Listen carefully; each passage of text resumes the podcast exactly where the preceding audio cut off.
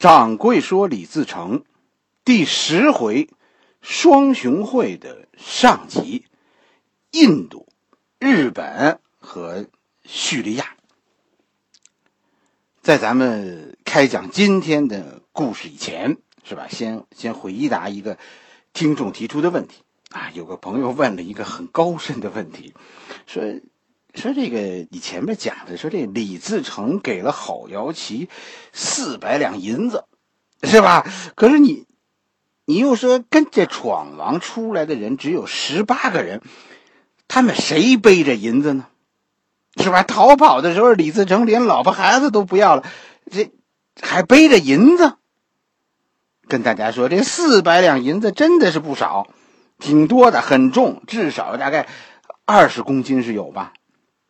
而且四百两显然不是李自成现在手里有的全部的家当，是吧？因为你看此前说说李自成又是买粮，又是买药，还要贿赂各地驻防的官兵。我想几千两甚至上万两银子，肯定李自成身边这个时候是有的，谁背出来的呢？哎，这个朋友的问题，我觉得问的真妙，是吧？我给他的答复是什么呢？哎，我也不知道，是我回答不了这样的问题，我不是万能的，是吧？也不是无所不知的。我虽然呢，但是这事儿是这样，我虽然没有标准的答案，但是我给大家两个线索。哎，来来回答这个问题。第一个，明朝跟大家说是有纸钞的，只是大家习惯于用用两这个单位来来表示钱，是吧？小钱儿用文，大钱儿就用两。从元朝开始，中国就开始发行纸币。啊，宋朝其实就就有纸币，但是但是宋朝发行的那个纸币啊，最后不成功，啊，那宋朝搞的那个不算成功，真正形成规模的，使用纸币形成规模的是元朝，明朝的纸币也是这样，啊，就是李自成他们这帮人手里头所有所持有的货币，很可能是是纸币。其实为了 剿匪的需要，崇祯当年呢，要是学这个印度的莫迪，是吧？搞这个纸币作废，我觉得可能真的就要了李自成他们的命，啊，他们手里很可能持有的是纸币。第二个可能就是这个农民军呢，是是有埋财宝的习惯的，是吧？前些年四川不是不是发现了当年张献忠沉在河里的钱吗？是吧？那还有个遗址。现在，哎，农民军是有这个习惯的，不仅仅是张献忠有，哎，各朝各代的农民军都有，包括你后来看长征，红军都有这习惯，就是官兵追得紧了，就把财宝埋起来，等以后呢，官兵走了回来再再挖出来。哎，我觉得这可能就是就是李自成资金来源的。这么一个解释，大家能问出这样的问题，我觉得很好，是吧？这是这是我愿意回答的问题。上一回咱们说到，李自成送走了郝瑶琪，哎，他当晚出发就跑到襄阳边上，哎，古城去和张献忠会面，商议第二年共同举事的事。张献忠在历史上是与闯王李自成平起平坐的这么一个大土匪，最后明朝灭亡是吧？中国是分裂成三个国家，这就是李自成的大顺，张献忠的大西和南明。历史上并没有张献忠和李献李自成，呃，谁是好人的说法，没有，这两个全是坏蛋，是吧？但是大家。注意到了吗？在姚先生的书里，这是一个是好人，一个是坏人。我跟大家说，每一本李自成的书的前面，都有姚先生写的关于这一部分故事的阶级分析。这就是我我称之为的检讨书，是吧？因为我觉得这些文字都是后来写的，用于解释啊他前面说的这个故事啊，我就认为这是在写检讨呢。其实读起来，大体上也就是检讨书那么回事就从这个人物关系来看，历史上的这个两两个人，李自成和张献忠是没有好坏之分的。但是姚先生给分出了好坏，其实这也是姚先生故意的。就从就从这个地方，我们能看出姚雪银先生是一个很传统的文人，他对很多历史问题的思考是沿着我们一贯的标准答案的，是沿着一个固定模式的。什么模式？中国的历史模式。在历史上，其实我们说有无数次的革命，是吧？农民起义、农民革命。有的成功了，多数是失败了。我问你，什么算农民革命成功了呢？农民革命成功的标准一定是改朝换代。我们的历史怎么解释这样事情呢？这个事儿呢？你说，你说哪一场暴乱是革命的？哪一场暴乱是反革命的呢？我们的历史其实是有清楚的答案的。符合仁义二字的革命是正义的，当然，你要非得问怎么符合仁义二字，你说我怎么说呢？我也只能跟你说，凡是成功的都是仁义的呗，是吧？革命是不是仁义？其实这是有潜规则的，凡是成功的革命都是仁义的，所以历史上我们对于革命、对于朝代变更的解释是有固定套路的。大家去读读历史，你你想想是不是这样？首先，引发天下大乱的一定是现在这个这个皇帝的昏庸。有一句我们常说的话，是吧？大家要是有机会穿越回去啊，这句话千万别说，别乱讲，乱讲这句话，在古代甭管哪个朝代，你你都是要被杀头的。甭等你穿越回来，你在那个朝代就完了。这句话叫什么？叫你不仁，休怪我不义。这在当年，这就是说造反呢。皇帝不仁，老百姓就可以不义。于是群雄并起。然后呢？然后历史当然不能给你说谁胳膊粗谁是下一任皇帝，是吧？尽管可能真相就是这样，但要是这样讲，这这历史还怎么讲？这就又讲回王侯将相宁有种乎了。我们的历史不是这样讲的，是吧？历史不能挑唆的，大家都去革命。历史要大家都安分。历史说什么呢？历史得说仁义。这些革命当中，主要革命者当中，谁啊执行仁义，谁将来就能继承天下。你想吧，我们的历朝历代是不是都是说仁者无敌？真的如此吗？反正。谁赢了，谁负责写这段历史，啊，我们的二十四史，你看吧，都是后来朝代写的，都是赢家写的，至今没有一个以检讨的方式去写历史的人，都是写仁者无敌。没办法，史官们就这么耿直，我们因此看到的历史，才这样的真实，是吧？姚先生也是一个文人，他想到朝代变更的时候，他不自觉的就就走回了老路，崇祯无道，天下大乱，闯王仁义，最终得江山。张献忠虽然也是起义者，是吧？但但他不仁义，最终啊，因为残暴而而被灭亡。大家要是看过说说张廷玉写的那个《明史》。你会发现，清朝人的语调跟这个是一样的，但是略有不同。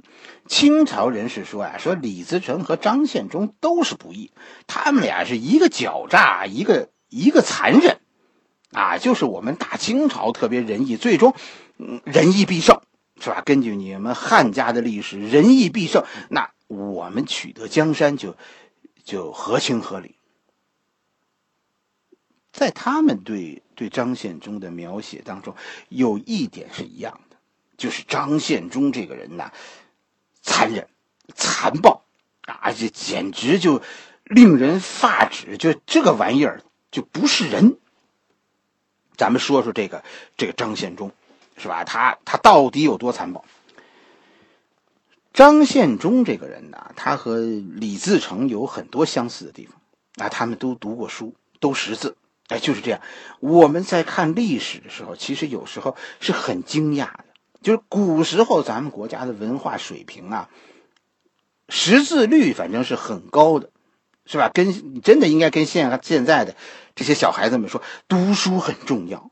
不仅仅是今天，比如说说今天咱们小孩不读书，将来找不到工作。我跟大家说，在明朝，你干土匪要想干出点啊，干出点成绩来，都得有文化。这俩人还有相似的地方。李自成是做过，算是做过公务员的，是吧？后来当过兵。张献忠也是，张献忠做过延安的捕快。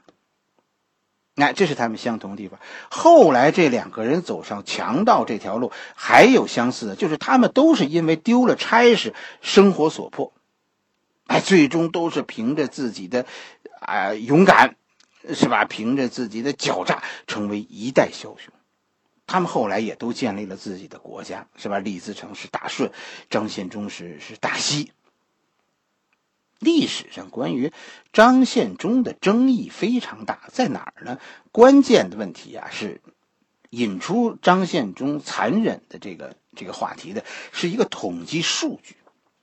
张献忠最后是占据四川，是吧？在明朝崇祯年，就是说张献忠占据四川以前，哎，这个张献忠还没进入四川以前，曾经在崇祯初年做过一次人口普查。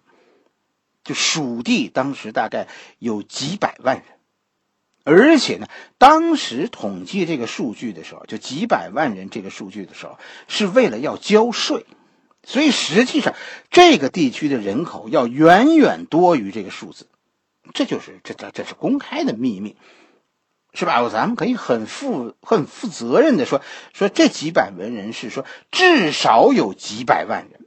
人口在中国历史上，官方的数据从来都是应该在前面加上至少，军队的人数那都得加上最多，哎，这都是官员们的生财之道。但是，但是到了清朝建立以后，第一次在在清朝的人口普查，啊，应该就是康熙年做的这样一个普查，当时的四川只剩下几万户。而且这是最多几万户，为什么呢？因为这里为什么这里咱们说最多呢？因为这是官方报公的数字。四川当时因为战乱，据说几乎这地儿就就没人了。后来从从甘肃、从从陕西、从关中向四川移民，移民以后有的这个数字，这是官员们向朝廷吹牛。啊，人口多，在那算一政绩。这样就说，带着吹牛的水水分，哎，到康熙年间，四川有人口几万户，不到十万人。张献忠的残忍就在这儿，在张献忠统治四川以前和以后的数字差距就这么大。人口从几百万最后降到几万人，这就是从从明朝到到清朝，是吧？改朝换代给四川带来的灾难。这都不是说九死一生，这个数字是什么？是百死一生，就这么惨。都说，都最后结论都是说是是是是张献忠杀尽了四川人。张献忠的残暴在。在清朝人写的明史中记载的很多，但是跟大家说，争议也就在这两边打仗，平民死伤惨重，你说这是哪一边的责任？你说是哪一边的？这恐怕别人都不服。最大的争议其实就是史书上说的是真的吗？真正的张献忠到底是个什么样子？一方面是史书中言之凿凿，另一方面是很多学者说张献忠的历史是他的敌人清朝人写的。其实我们没必要去管这个争论吧，这都是陈年旧账。掌柜觉得其实这没什么意思，你只有坚信说我们的历史上写的那都是真的，你才会关注这种争论。我看到有人曾经曾经记录过，在在清朝康熙年间就写这段历史的时候，持有张献忠的史料是违法的。你说这天儿还怎么聊？掌柜到底怎么看张献忠的？这个人呢，咱们我给大家讲一件事儿吧，是吧？历史上有所谓张献忠的七杀碑这么一说。清朝人说了，张献忠曾经在蜀地啊立了很多碑，那好像是每图一成就在当地立一块碑，显示自己的威风。这块碑就是所谓的七杀碑。为什么叫七杀碑呢？因为碑上。的文字，啊，碑上刻着张献忠的一句话，这句话叫“天生万物与人，人无一物与天”，杀杀杀杀杀，七个杀。所以，所以这个载入史册的碑就叫七杀碑。这句话是什么意思？就是人呐都是不知好歹的，张献忠自以为是代表老天来惩罚人类的，是吧？天生。万物与人，人无一物与天。杀杀杀杀杀杀杀！啊，这很难念，念准七个不容易。老天爷给人很多优惠，是吧？这是天生万物与人。可是你们人类怎么就不知道感恩呢？是吧？因为你们不感恩，所以你们该死。哎，有些野史中还有这七杀。到底都是哪七种罪行的一个说法？七杀碑这个说法流传很广，它被作为一种实物证据，证明张献忠当年在啊在在四川搞屠城，四川人口少，那那就是张献忠干的。历史中真正的张献忠，史书中说的就是七杀碑。但是这个七杀碑呀，一九三几年的时候，被一个外国传教之传教士啊，真的就在就在四川当地发现了一块碑，和七杀碑类似。可是这是一块圣谕碑，它和前面的说咱们说的“天生万物与人，人无一物与天”，然后后面是七个杀，那个碑不一样，后边不是七杀。后边是八个字，是鬼神明明，自私自量。天生万物与人，人无一物与天。鬼神明明，自私自量。哎，这是一个劝善的碑文呢，所以这是一块当年张献忠让人建的叫圣谕碑。这个碑的发现，实际上是说明当年七杀碑可能是有人伪造的。张献忠建的碑原文的意思是我们应该敬天，天生万物与人，人无一物与天，鬼神明明，自私自量。我相信，从从崇祯五年，四川卷入战乱，这场战争一直持续到清朝康熙年。二十几年的征战呢，给四川带来了极大的破坏，这是可能的。但是说，这全是张献忠一人所为，恐怕不是实情。你看现在的叙利亚，叙利亚内战死了很多人，千村荆棘，万户萧条，这是谁的责任？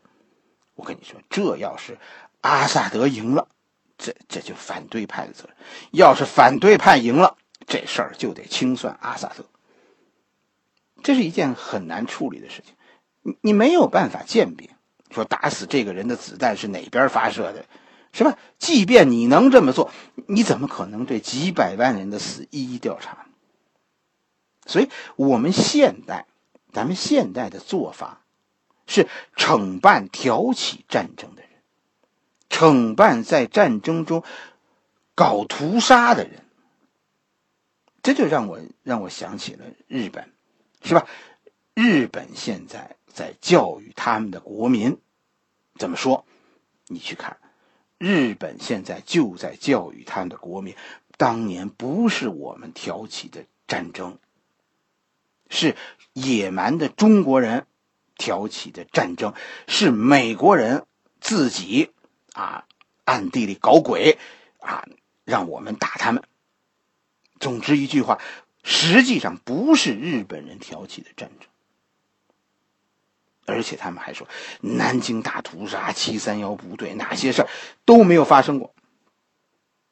你把这三件事联系起来，是吧？清军当年进攻四川，日本侵略战争侵略中国，叙利亚内战。当你追究这些事情的责任的时候，以现代人的眼光，你去看，你会发现清朝这本明史的可恶。啊，我们清朝没有进攻过中国，是你们中国人自己打起来了。我是好心来劝架的，不是我挑起的战争。啊，你们人民的死难也和我无关。你看，这是你们自己人搞屠杀，这是张献忠搞的。有些事情，我跟你说，当我听说日本人又在胡搅蛮缠的时候，我眼前就总掠过康熙皇帝的微笑。看到叙利亚人痛苦的挣扎在血泊中，我我似乎又看到明史中关于关于张献忠的那些那些记载。我心里希望大家作为一个中国人，咱们应该支持南京大屠杀申遗，是吧？支持现在重庆人正在进行的对日本当年轰炸重庆的诉讼。因为日本人说说这一切都没有盖棺论定，关于战争的责任，关于战争中有没有屠杀，日本人至今都是否认的。我们只要稍一疏忽，有些事将来就可能说不清了，是吧？今天你说不清，明天就会被忘记了，那样几千万中国人就白死了，就和死于。就和史书中死于张献忠手里的几百万四川人一样。其实咱们说跑题了，是吧？咱们还回来说说李自成。显然，姚雪银没有站在掌柜这个视角，就是给日本人定罪这个视角啊，去看去看清朝人的入侵。是吧？他的是非中没有清军，是吧？在在整个李自成这个故事里，到现在为止还没涉及到外族入侵这件事他讲的现在是一个朝代轮替的故事，仍然是是沿着一个传统的文人的角度，就姚雪银先生，嗯，他本质上是个传统的文人。是吧？他还是沿着讲讲仁义的革命者赢得皇帝宝座，不仁义的起义者最后残暴啊失败。他讲的是这样一个历史。所以在写李自成和张献忠的时候，李自成是将来，现在也是将来也是，大家去体会，他是沿着仁义这个方向写的，张献忠就是沿着残暴那个方向写的。在他心中，这两个人最终的命运是注定的。因为我们几千年来的历史都是这样讲述的，姚先生还是一个文人。好了，咱们今天的故事就就讲到这里。关于李自成和张献忠，我们下一回继续。